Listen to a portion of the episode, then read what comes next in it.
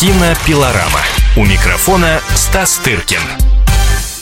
Кинообозреватель «Комсомольской правды» Стас Тыркин уже в студии. А, и, как всегда, в прямом эфире мы будем обсуждать и киноновинки, и события а, последних а, дней, ну и те радостные и печальные известия, которые приходят. Вот сегодня стало известно о том, что на 91-м году жизни скончался знаменитый композитор Андрей Шпай. И, собственно, об этом сообщил его сын. Э, он сказал, что Андрей Яковлевич э, долго болел с 15 января. Еще вчера, сказал Андрей Шпай, мы созванивались. Сегодня я должен был его навестить. Обширный инсульт. Мы прощаемся с великим композитором, сказал сын э, Андрея Яковлевича Ишпая. Ну вот, к сожалению, с этого мы сегодня начнем нашу программу. Ну и, насколько я знаю, да, с Андреем Шпай замечательный, к тому же, и сейчас я говорю про сына, да. замечательный режиссер. Да, я дружу с Андреем Шпаем. И это печально, конечно, ужасно. А, но 91 год, всем, всем бы так, понимаешь, я сейчас напишу ему смс -ку. А, самое потрясающее, что вот последний фильм Андрея Шпая, сына, посвящен отцу и рассказывает о дирижере, то есть этот фильм, я не помню, как он называется, он его э, не закончил, постоянно переделывает. Это очень интересная, необычная работа, не банальная. Она полностью, э, все два часа, которые он идет, он, этот фильм основан на музыке отца. В центре музыкант, притом это игровой фильм, абсолютно такая свободная парабола. Э, на тему музыки, творчества, проблем с, ним, с ними связанных. В общем, э, сын всегда находился под огромным влиянием отца. Действительно, отец очень много сделал для кино и для музыки. 50 э, спектаклей, 50 фильмов он озвучил своей, своей музыкой. В общем, это можно перечислять, что он сделал в кино. Это и адъютант его происходительства, майор Вихрь, и так далее, так далее. И, в общем, светлая память. Да, но начав с печальной ноты, мы... Эти песни все, мы с тобой два берега ну, и так далее, так далее.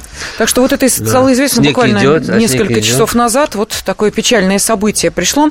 А, но мы хотели бы сегодня поговорить еще и а, о тех а, знаменательных датах, которые отвеч... отмечают и деятели нашего российского кинематографа, ну и также зарубежные деятели, потому что у нас тут просто буквально вот россыпь юбилеев в эти дни.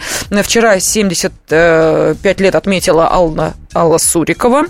А сегодня 55 отмечает Олег Меньшиков и 80 Ален Делону. Ну, то есть вот сразу три юбилея у нас как-то в этих двух днях сконцентрированы.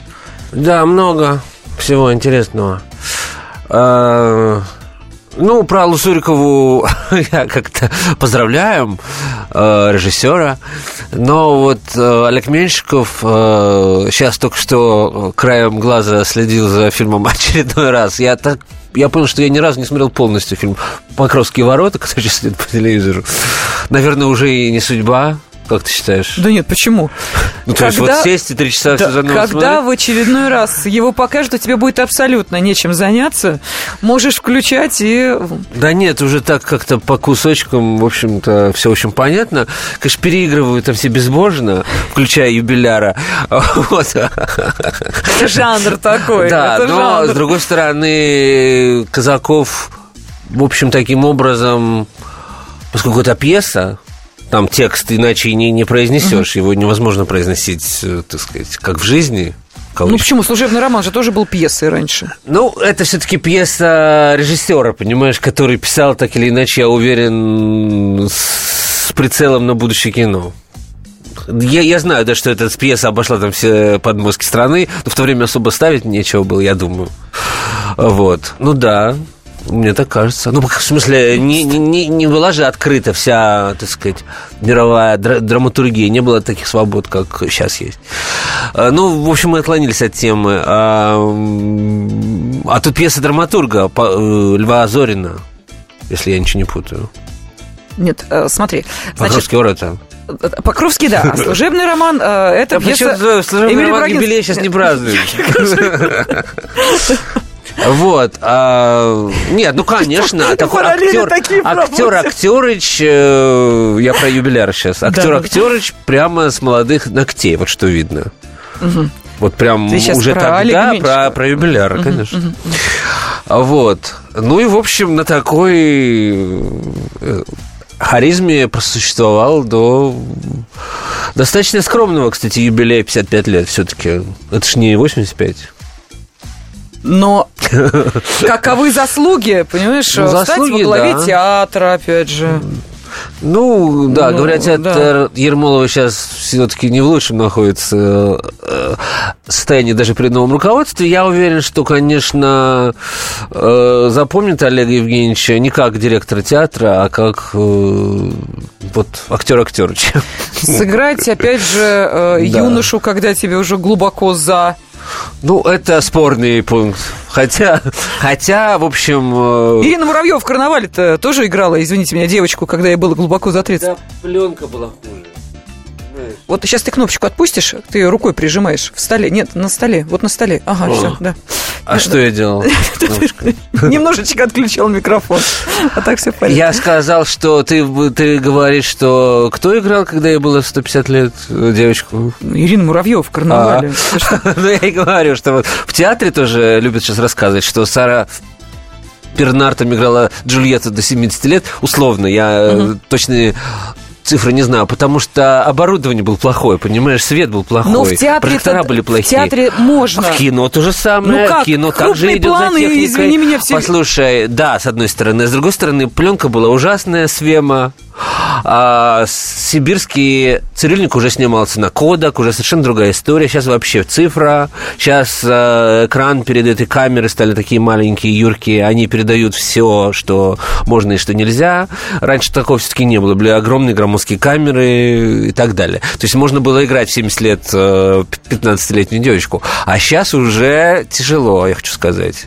Вот. А, учитывая все обстоятельства, да, сибирский цирюльник все-таки сейчас, э, когда смотришь какие-то кадры, уже это не так все разительно. Потому что тогда казалось, да, ты просто знаешь, что э, молодым артистам было столько-то, а угу. главному а, исполнителю главной роли было столько-то. А сейчас уже как-то все как бы нивелировалось, и уже действительно. Что такое 40 лет, да сколько им там было? Действительно, ну, мальчишка. Да, да, подумаешь, играл Юнкер. Ну, неважно абсолютно. Да. А, мы, я прошу прощения, у нас 4 минуты перерыв. Okay. Мы еще, конечно, Ален Делон не обсудили. 80 вот лет. Это вот хоть... это феномен. Вот это да. Кинопилорама. Кинопилорама. Здравствуйте, я Елена Ханга.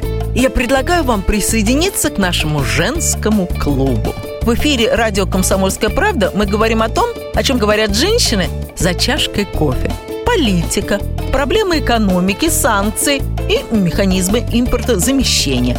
А еще семья, муж, дети, пожилые родители, любовники и многое другое, что сегодня волнует нас всех. Присоединяйтесь к нашему клубу по вторникам 21.05 по московскому времени. Ой, да, забыл сказать. Мужчины могут подслушивать. Кинопилорама. У микрофона Стас Тыркин. Мы, конечно же, сегодня поговорим о новинках кинопроката, тем более, что достаточно значимые фильмы вышли на этой неделе в прокат. Но а, сейчас продолжаем разговор о юбилярах. Э, у нас буквально вот россыпь имен в эти дни. И 75-летие Аллы Суриковой, и 55-летие Олега Меньшикова, и 80-летие Ален Делона. Так что можно поздравить родившегося 8 ноября 1935 года, года в городе Со. Это южный пригород Парижа. Со. Да? Южный пригород Парижа, ну, Со. Тебе виднее, как да. скажешь. Я читаю биографическую справку. А. Виднее не мне энциклопедии. Так вот, в 1935 году родился Ален Делон. Читаю, вот просматриваю сейчас, значит, отклики нашей э, к моему тексту про Ален Делона, значит, uh-huh. к юбилею. И вот первое, что я вижу, какая противная статья, за его красотой скрывается несчастный человек. Ага. Пишет Это, некая Это Мэри. глубоко знает. Да, э, несчастный человек. Ну, общеизвестно, да, что у него непростая жизнь была, но у кого она простая, и кто из нас не, не противный, хотел бы я знать. Ну, я бы вот сюда, ну, с точки зрения Мэри, может быть, она единственная такая красавицы, а все другие уроды. В общем, конечно, нечего мне ответить на этот комментарий этой женщине счастливая, видимо. И... Ответь мне, ты да, с Лэнделоном общался ведь? человек. Нет, я вот как раз и описываю mm-hmm. в этом тексте то, что у меня не получилось с ним встретиться, потому что ближе всего я уже почти с ним встречался на фестивале в Лакарно несколько лет назад, и прямо уже была переписка с пресс-агентом, уже все было назначено, уже было назначено место и время, и я уже потерял руки, потому что действительно удача, что он очень трудно доступный э, э, артист, не просто артист, это миф, это, ну, что uh-huh. я буду здесь рассказывать, кто такой Ален Делон, если даже есть песня, что он не пьет одеколон, то есть он вошел в русский фольклор, понимаешь, ну, то есть он да, да, действительно, да, действительно, вот сейчас пишут в связи с ним, что звезд вот уровня этого нет сейчас.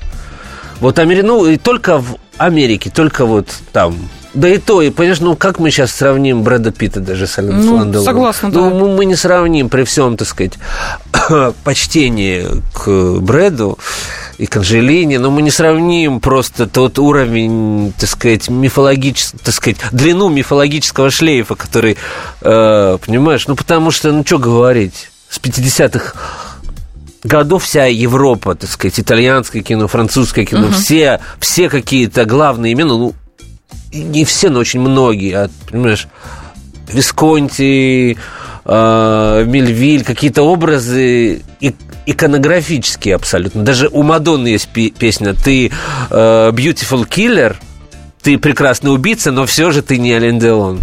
Поет она в 2000 там, каком-то 13 году в Олимпии. Ну, так, так что, так что, что говорить? И но к вопросу о том, что как бы несчастный он или и несчастный, он очень своенравный как бы человек, uh-huh. и у него на это все права, так сказать, есть. И, короче говоря, в последний момент я получаю письмо о том, что Ален отменяет все интервью, и дает только одну пресс-конференцию. И, разумеется, я там... Я, а я уже, честно говоря, не хожу по пресс-конференциям. Мне это просто как бы не очень интересно. Если я делаю интервью face-to-face, uh-huh, то да. Uh-huh. Но здесь я потащился на пресс-конференцию, потому что, ну, во-первых, интересно. Во-вторых, ну а что делать? Я уже как-то по обещал в газете какой-то текст, надо как-то из этого делать. В общем, я посидел на пресс-конференции, то это было довольно интересно. Э, прямого контакта, конечно, никакого, но все-таки он говорил, что это просто просто было интересно посмотреть. И я здесь описываю, что я, я заметил, он, у него была очень а, демократичная рубашка Лакост, я помню, голубо, голубая под цвет глаз какой-то очень качественный костюм и очень какие-то дорогие часы при этом. Все. Mm-hmm. Вот, а вчера я случайно, опять же, включил телевизор, и я слышал эту информацию, но в этом э, документальном фильме, где, опять же, сказано, что ни одной автобиографии нет, не, не автобиографии, просто би, биографии нет, что он не разрешал никому писать про себя. Он не, он не, так сказать, э, разрешил никому писать про себя книги. А вот. И вот единственное, что было как-то более-менее подошли люди к нему, вот это сняли э, документальный фильм, который вчера был на Первом канале. Э, и, значит, там показано его имение, где он хоронит своих собак, угу. а у него их всегда огромное количество, и уже 35 могил, и он рядом с ними построил часовню. И хочет, чтобы его похоронили там. Конечно, это говорит о человеке, что он э, предпочитает э, людям своих собак. Но я же его прекрасно понимаю при этом.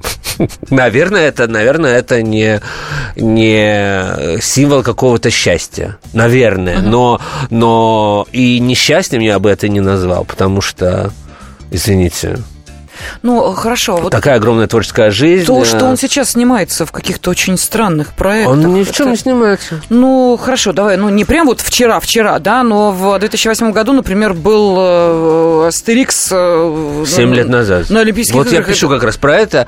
Это, конечно... Или с Новым годом мамы. Вот, и вот про это, это я пишу. И про это я пишу. Все, кто желает, могут изучить. А, значит... Я желаю, но я хочу услышать Я сейчас прочитаю, вот сейчас прям прочитаю, потому что лучше я все равно не скажу. А, Да. Да, вот он говорит, его прямая речь. Мое кино заставляло людей мечтать. Сейчас оно занимается совсем другим. Скучаю ли я по работе в кино? Нет. Скучают те, у кого ничего нет. А у меня в жизни было все говорит Алан. Я прошел через все, чем сниматься не весь в чем, я лучше буду жить э, своими воспоминаниями. И дальше я пишу, это, конечно, не совсем так, и Делон время от времени снимается именно не весь в чем, например, в забытом, как страшный сон, коммерческом российском проекте под названием «С Новым годом мамы». По этому поводу было пролито немало желчи, как может выдающийся актер, работавший с самыми великими мастерами, от Антониони до, до Гадара, соглашаться на столь пустяковое предложение. На мой взгляд, короткое появление в роли самого себя самого себя. Он снимается, если сейчас, то только э, в небольших камео, как бы самого себя. Пусть и не у лучших режиссеров, величие Делона нисколько не компрометирует, ведь его карьера давно закончена, и он подчеркивает это тем, что он играет теперь только самого себя. Он снялся за, видимо, большие очень деньги в эпизоде, где, насколько я понимаю, фильмы я, разумеется, не видел, поскольку я не враг себе, да, А, он, э, значит, героиня Ро- Розановой с, э, и по, Па- Павел Воля, прости господи, э, значит, они, он ей дарит что-то там свидание с любимым артистом, да, в, в кафе. Я не смотрела. Это, это мы в этом сходимся. Э, Вот. И появляется Алан Делон собственной персоной. В роли, в роли себя. Он, он не изображает там дядю Васю. Да, да, я понимаю. Не играет там, понимаешь, что-то. А вот он появляется за большие деньги. То есть надо же поддерживать собачье кладбище. Вот. Также и Астерикс с Обеликсом. А, Да, он ездит, я знаю. У меня есть по- подруга, которая приглашала его на фестиваль когда он еще был здесь, в Москве, назывался «Лики любви», тоже, тоже не канский, мягко говоря, да? А, да, он приезжал за деньги, и так же, как Катрин Данев ездит за деньги, за, за немалые. Вот, потому что я тоже считаю, что чем сниматься в дерьме в каком-то, лучше... Поэтому, извините, та же Данев появляется на разнообразных реги- региональных там всяких фестивалях, не потому что ей так очень нравится, значит, Просто, да, вот как бы работа, торгует своим лицом. Я не вижу в этом, ну, как бы ничего предосудительного. Вот. И по поводу Цезаря, он играет... А вот, кстати, его прямая речь. А, Снялся же я в комедии «Астерикс на, на Олимпийских играх», хотя то, что мне предложили, и ролью нельзя назвать. Но почему бы не появиться в виде Юлия Цезаря, по крайней мере, такого у меня еще не было, и он там обыгрывает, опять же, себя. Он там гов- говорит какие-то слова, которые абсолютно не связаны никак с Юлием Цезарем. Он, он играет, как сказать, Делона, который есть как бы Юлий Цезарь ми- мирового кино, который шутит над самим собой, и это очевидно, что это не в кавычках не настоящая роль, там он там не вживается, там, так сказать, это абсолютно КВН какой-то такой. Ну, то есть вот, то есть, э, на мой взгляд, он себя совершенно этим не как не оскорбляет свое прошлое. Да, прекрасно понимаю, что возраст есть вот, но потрясающе все же выглядит. Ну, для 80 лет... э, Нет, понятно, что он, он, он никакой не старик, понимаешь, он Да, пожилой да, мужчина. Вот это вот то, что вот, понимаешь, А это... что это? Это порода? Или что? Как это можно назвать? А там породы-то особо нет. Ну вот я почему и спрашиваю. Вроде он как же не, не особо-то, да. голубых каких-то кровей. Э, насколько я Папа знаю. корсиканец по происхождению управлял собственным кинозалом. Мама по профессии фармацевта работала Ну, контролером есть в кинозале мужа. Не Висконти, не из Не князей, из- не понимаешь, из князей, каких-то. точно. И не из принцев. Просто э, хорошая генетика. Может быть, не пьет, не курит. Там, не знаю. Но красавец. Да, и понимаешь, вот самое потрясающее, что, насколько я помню, глаза абсолютно не потускнели, вот это все как бы живет, он такой же бурный, какой-то так э, живо реагирует. Продолжим после. Да, у нас небольшая пауза. Через 4 минуты мы вновь с вами. Ключи от тайны. Люди желают знать, что будет, но зачастую не знают того, что уже произошло. Меня зовут Наталья Андреасин, и в программе «Ключи от тайны» я поговорю с вами о том, какие легенды соседствуют с нами, куда россияне ездят за энергетикой, за силой, за исполнением желаний, Какие таинственные открытия сделали ученые и как эти открытия помогут жить в ближайшем будущем всем нам.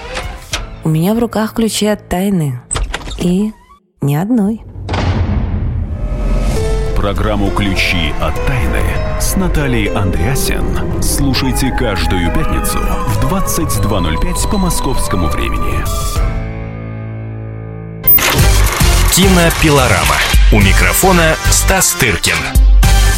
Кинообозреватель «Комсомольской правды» Стас Тыркин в студии. Да, я напомню, мы же в прямом эфире, поэтому, уважаемые, если э, что-то вы уже успели посмотреть в прокате, что вас, ну, очень сильно вдохновило или, наоборот, расстроило, можете нам об этом рассказать, будет интересно. Или что, если вы считаете, что Ален Делон? Делон был не- несчастный, ужасный человек, тоже можете поделиться своим соображением, но сразу скажем, что мы так не думаем.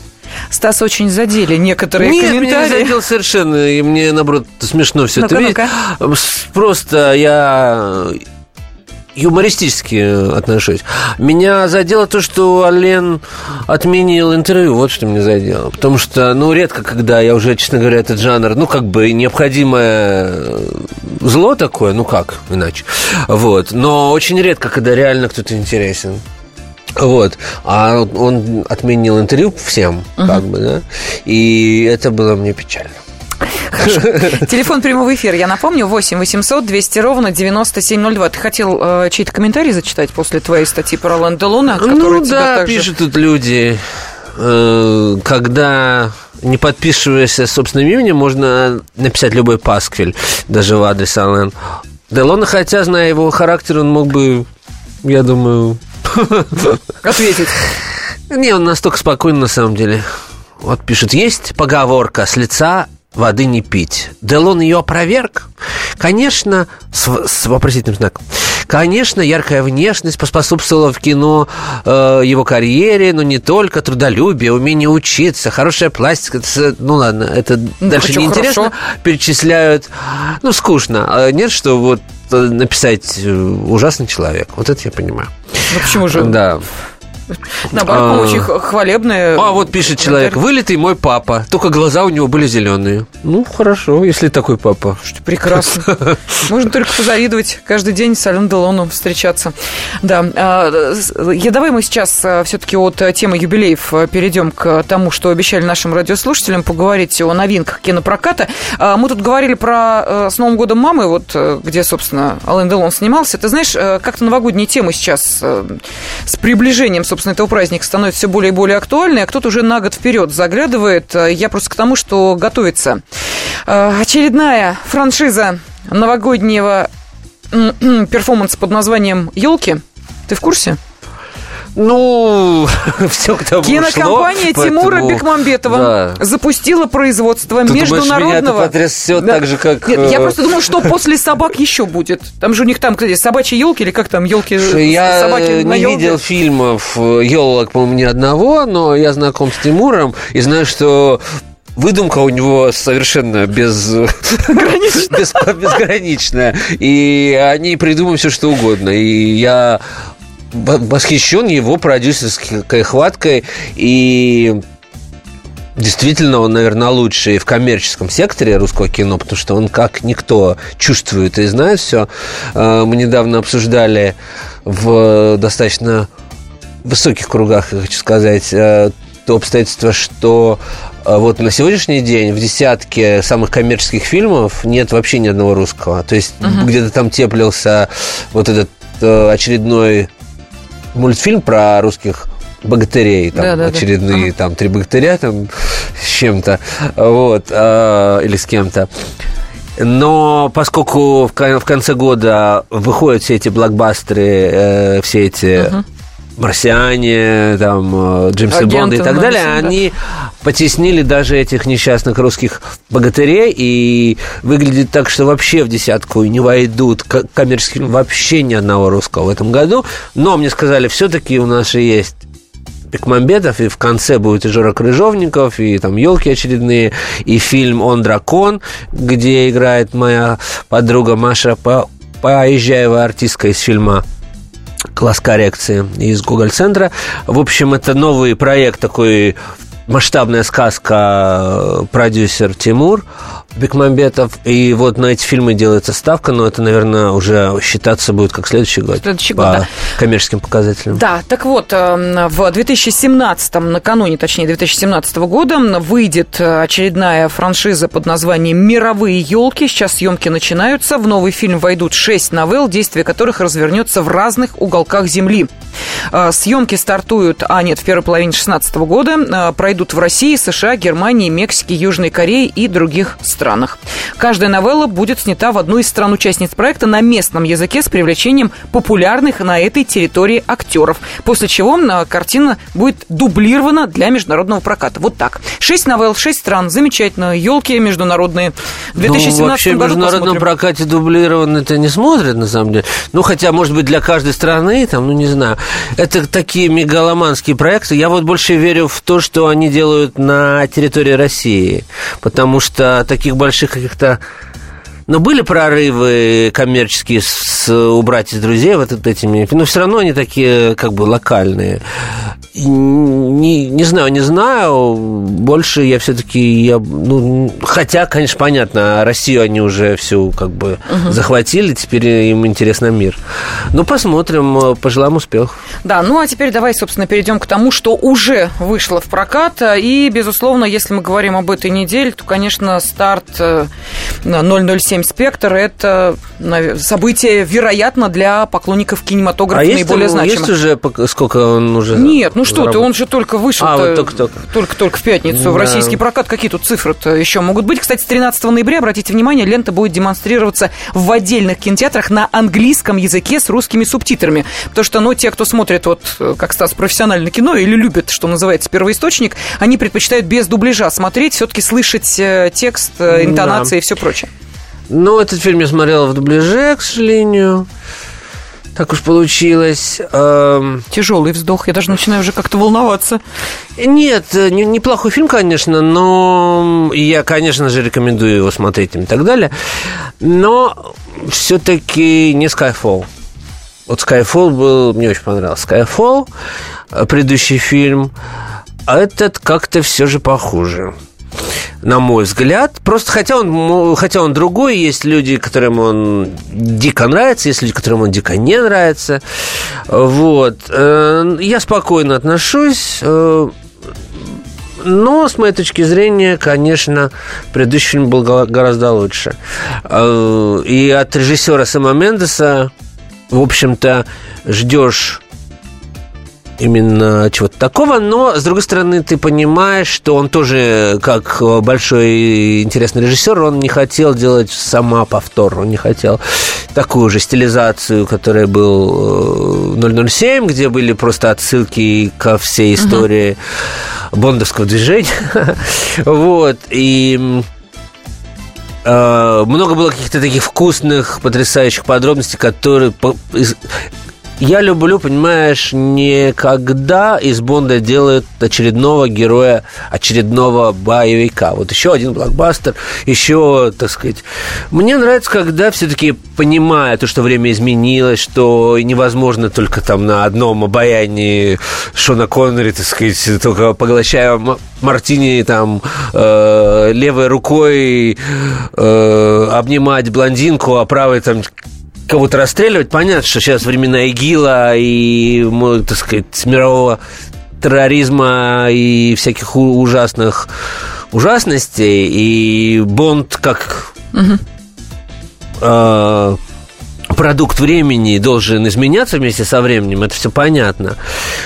Вот. И именно поэтому и появился и Крэг, такой стертый персонаж – вот. А, но все-таки какое-то обаяние должно присутствовать, чтобы отличать этот э, сериал от других. И, в принципе, не скажешь, что в этом фильме этого нет. Там есть и юмор, есть и прекрасная сцена, которая открывает, э, так сказать, э, этот фильм э, на карнавале смерти в Мексике снятая, с взрывами, с массовыми какими-то разрушениями и так далее. И где Бонд в первой же сцене, значит, раскрывает заговор террористов, которые хотят взорвать стадион там, и так далее, так далее. Вот, и потрясающая там сцена, когда он э, в, в вертолете над площадью, где происходит вот этот реальный праздник мертвых, День мертвых в, в Мехико, он сражается с какими-то плохими парнями, они вы, вываливаются из э, вертолета прямо на площади, где реальные происходят вот эти празднества, по крайней мере, количество людей там такое, что ой-ой. А, вот. Там есть прекрасные какие-то моменты, и, возможно, во второй раз этот фильм выиграет. И он, конечно же, не такой провальный, как был «Квант», милосерден, но он, возможно, знаешь что, возможно, он даже просто слишком умен для, для... Потому что там очень много отсылок там, к Прусту, к тому, к всему. Uh-huh. Возможно, это просто лишнее в этом жанре, мне кажется. Хотя вероятно, Мендесу было бы просто неинтересно делать просто такое тупое раз, развлекательное кино.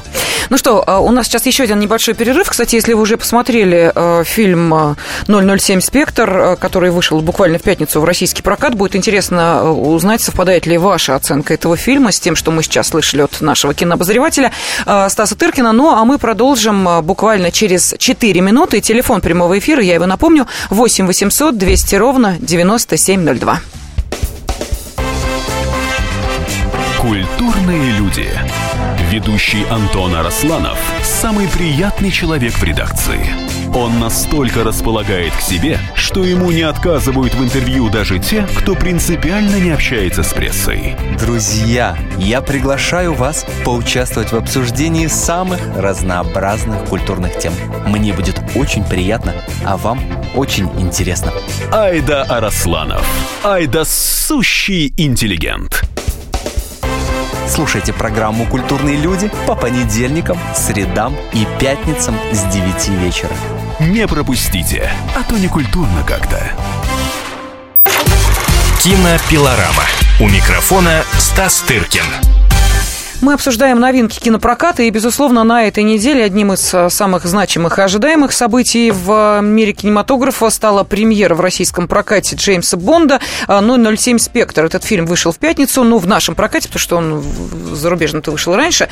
Мы спрашиваем ваше мнение. Нет, сейчас выходит все одновременно. Нет, Великобритания он раньше, по-моему, вышел. По-моему, нет? Нет, по-моему, раньше. Ну, ну, ну да, не, не, не суть важно. Э, телефон прямого эфира 8 800 200 ровно 9702.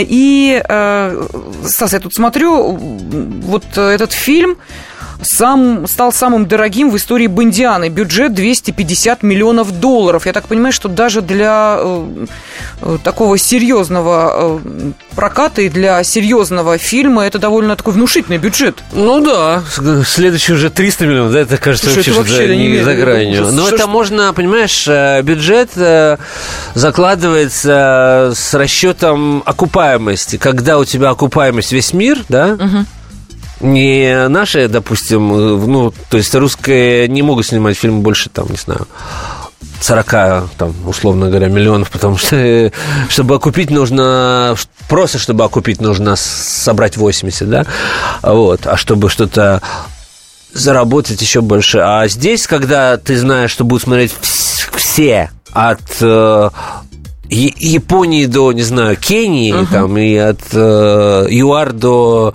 Чукотки, вот, то, конечно, ты можешь себе позволить.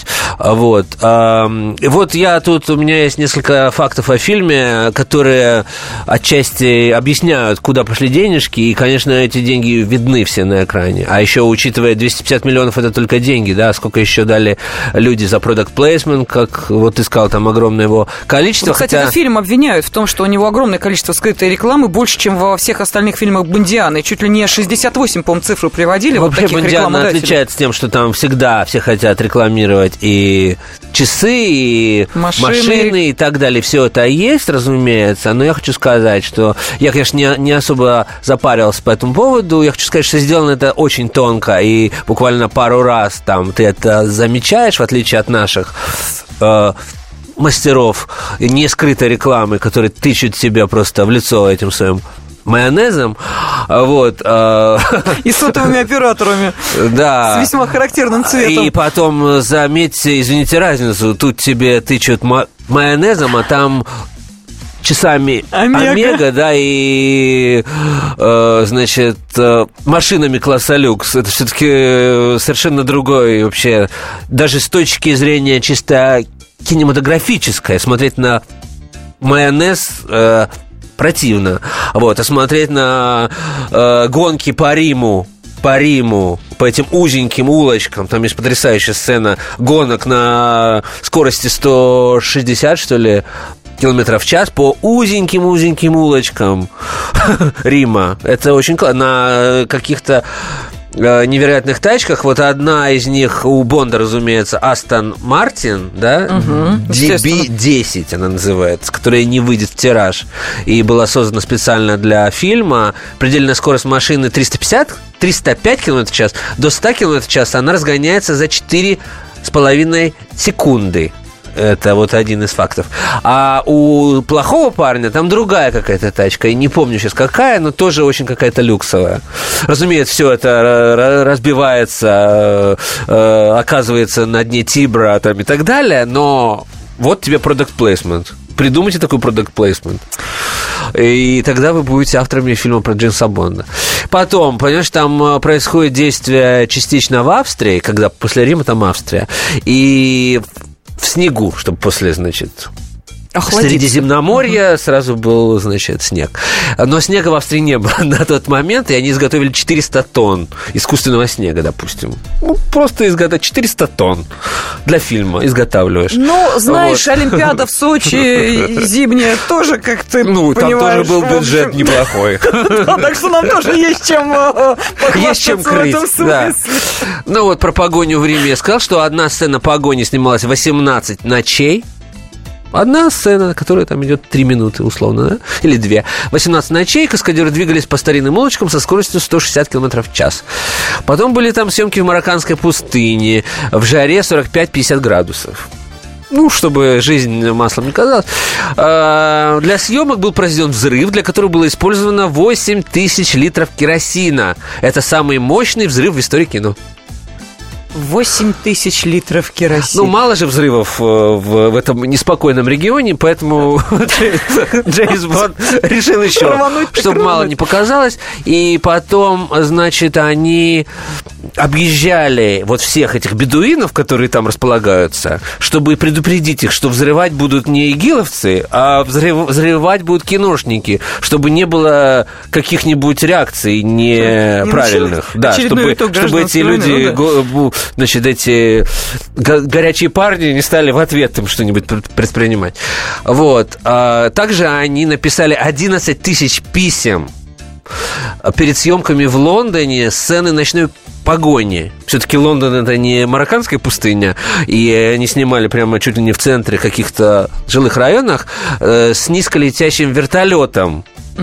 И они разослали 11 тысяч писем с предупреждениями, извинениями всем, кто, кто живет э, в округе, что вот будут такие съемки, просьба не, не пугаться. Это тоже по-человечески, я считаю. Слушай, интересно. Даже я, Да. честно говоря, сохранила бы даже такое письмо, в рамочку бы его так повесила. Знаешь, на моей улице снимался Джеймс. э, Да, это вот то, что я вычитал по поводу нового фильма, а еще у меня есть какие-то позиции про вообще про сериалы Джеймса Бонди. Например, знаете ли вы, что этот сериал является вообще просто самым старым в мире? С какого года он? Он снимается, ну, с 60-х, насколько я понимаю. Ему Так всё-таки 50 он счита- лет исполнялось. Так он вот. считается сериал... Ну, Ну, как бы знаю, как се- киносериал. Ну, киносериал, да. телесериал, ну тоже я думаю, я думаю, что и с телесериалами он может поспорить по, по- в отношении, э, так сказать, А, древности. Слушай, а «Звездные войны» сколько они? Нет, они были позже, они с э, 70-х. Понятно. Ну, тоже, в 70-х, общем. Да. Нет, это, это ста- старше гораздо. Вот, что, что более половины населения мира видела, по крайней мере, одну серию об э, агенте 007. Это довольно так трудно себе представить, на Из самом деле. э, 7 миллиардов Да, понимаешь? три с половиной посмотрели хотя бы одну серию, ну да. Вот, Внушает. мода на книги о. Джесси Бонде в Америке появилась благодаря президенту Кеннеди как ни странно, находившему много общего между собой и персонажем Флеминга. Он считал себя супер, суперагентом. А самым коммерчески успешным фильмом Бодиана была, как ни странно, а, «Шаровая молния», а, фильм 65 года, которая в то время заработала 141 с копейками миллион долларов. С учетом ны- нынешней угу. инфляции эта цифра равнялась бы 1 2,11 э, миллиарда. То есть э, фильм предыдущий Skyfall да, да, да. заработал 1.1. Ага. Но все То есть чуть-чуть, ну примерно столько Миллиард же. они Но собирают. шаровая молния по э, в переводе на сегодняшние деньги заработала как бы больше. Хотя я думаю, что с учетом э, все-таки каких-то продаж на телевидении, туда-сюда, DVD уже умерла за это время. Э, все-таки я думаю, что Skyfall сейчас все-таки примерно на одной позиции с шаровой молнией, и думаю, даже уже э, обходит этот фильм. Первым продюсером, купившим права экранизации книги о Бонде, был выходец из России. Знаете ли вы это? Его звали Грегори Ратов. И эти права в 1955 году обошлись ему в 6 тысяч долларов. Все на все. И он снял первый фильм «Казино Рояль», который не входит в Бондиану э, где не было еще ни Коннора, никого, э, где снимался в Аллен там в какой-то из ролей. Это была комедия, она не имела такого сногсшибательного успеха. Но факт за фактом, э, продюсер был выходцем из России, он купил права за 6 тысяч долларов. На экранизации только этого конкретного произведения, да? Ну да, права экранизации книги о Джеймсе Бонде. Да, э, вот мы говорили о э, скрытой рекламе. Я тут э, тоже, когда была информация о том, что вот фильм скоро выйдет, вот готовится к выходу и так далее, и так далее. Ты помнишь, был даже небольшой скандал. Создатели этого фильма, продюсеров уличили в том, что якобы для того, чтобы проводить съемки в отдельно взятом месте в какой-то стране, им за это платят хорошие деньги. Вот, кстати, Марокко как раз в этом скандале было задействовано, э, потому что говорили, что вот подкупают якобы, что вот давайте вот здесь вот снимите, а не в этой стране снимите. Mm. Ну вот как ты думаешь, насколько это реально вот в, в данной ну, ситуации? практически у тоже нас, с Олимпиадой, да, можно вот сравнить. Я не говорю, что там был какой-то подкуп, а о том, что все хотят проводить. Хотят, конечно. Потому что марокканская пустыня, я думаю, мало чем отличается от какой-нибудь другой пустыни в другой стране, но вот э, для того, ну, чтобы... легко, легко это верю. Но не вижу, опять же, в этом ничего предусмотрительного, если это соответствует, так сказать, творческим задачам автора. Какая, если, так сказать, инфраструктура позволяет, то почему нет? Я уверен, что Сэм Мендес не, не, из, тех, не из той породы режиссеров, которые, у которых хочет снимать в пустыне, а за деньги решает снимать там э, в, в, в, в Арктике, понимаешь, где-нибудь. Нет, конечно же. Вот. А так, why not? Да, ну что, мы завершаем э, еще одну программу, э, которая называется «Кинопилорама». Каждое воскресенье, ну, если, конечно, Стас Тыр Гагаркин не уезжает куда-нибудь Нет, на фестивале. тут. А в ближайшее время да. он никуда не уезжает. Мы будем продолжать обсуждать самые интересные кинособытия недели. Так что прощаемся до следующего воскресенья. Меня зовут Леонид Захаров. Я не повар и не ресторатор, я простой журналист, который очень любит готовить. И еще я чрезвычайно любознателен, постоянно ищу новые рецепты и каждые выходные стараюсь порадовать семью и друзей чем-нибудь необычным. Да, у меня не все получается, но уж если что-то получилось, можете не сомневаться, я не упущу случая об этом рассказать в программе «Отчаянный домохозяин» на радио «Комсомольская правда». Встречайте Леонида Захарова и лучшие кухни мира в программе «Отчаянный домохозяин». Каждую субботу в 9.05 по московскому времени на радио «Комсомольская правда».